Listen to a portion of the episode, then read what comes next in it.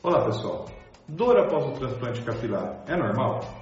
Se esse tema te interessa, siga-me no YouTube, no Instagram, também no Spotify e no podcast. Pessoal, eu tenho recebido muitas perguntas, principalmente de quando eu gravei o vídeo do transplante capilar, se dói ou não, e me chamou a atenção que uma recorrência dessas dúvidas falam da dor após o transplante. Durante o transplante, eu já expliquei que a gente faz anestesias locais, bloqueios nervosos e não dói. Pós-transplante, a gente fala que a recuperação é rápida pela técnica FLU. Uh, o que pode acontecer? Dor, posso falar pelos meus, por mim e pelos meus pacientes. Eu sempre, ele sempre sai da cirurgia com a prescrição de antibiótico, de inflamatório, analgésico. O analgésico eu até falo, olha, nem compra, compra se precisar, porque a grande maioria dos pacientes não tem dor pós-operatório. Eu nunca tive um paciente uma reclamação de dor franca pós-operatório.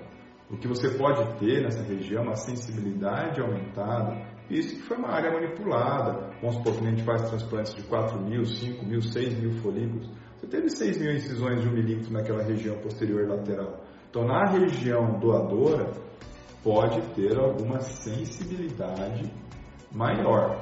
Agora, a dor a estática, aquela dor latejante, dor que incomoda você parado, não.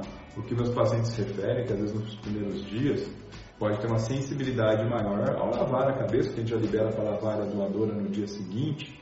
Mas aí, meu protocolo, inclusive, a gente entrega para o paciente, no kit dele pós-transplante, um travesseirinho especial para ele dormir que alivia a pressão nessa região, já vai para todos os meus pacientes aí de, de que alivia a região, justamente para não ter pressão e ele não ter incômodo nessa região, tá bom? Na área implantada, não tem dor, que pode ter edema, um pouco de inchaço, alguns pacientes um pouco mais de inchaço, mas dor naquela região, não. Dificilmente paciente de transplante pós-operatório, eu nem me recordo quando foi o último, teve que utilizar analgésico aí no pós-operatório. E até me chama a atenção o comentário, né, a mensagem que recebi do Renato, uh, falando que ele fez um transplante no, não foi comigo, foi com outro profissional, e que ele estava no oitavo dia e a dor dele na região doadora era horrível. Renato, como eu te disse, meus pacientes nem analgésico tomam no pós-operatório porque não precisam. Investigar, ver, conversa com o seu médico, com o cirurgião que fez a sua cirurgia, para verificar o que, que pode ter acontecido e ele te, te conduzir.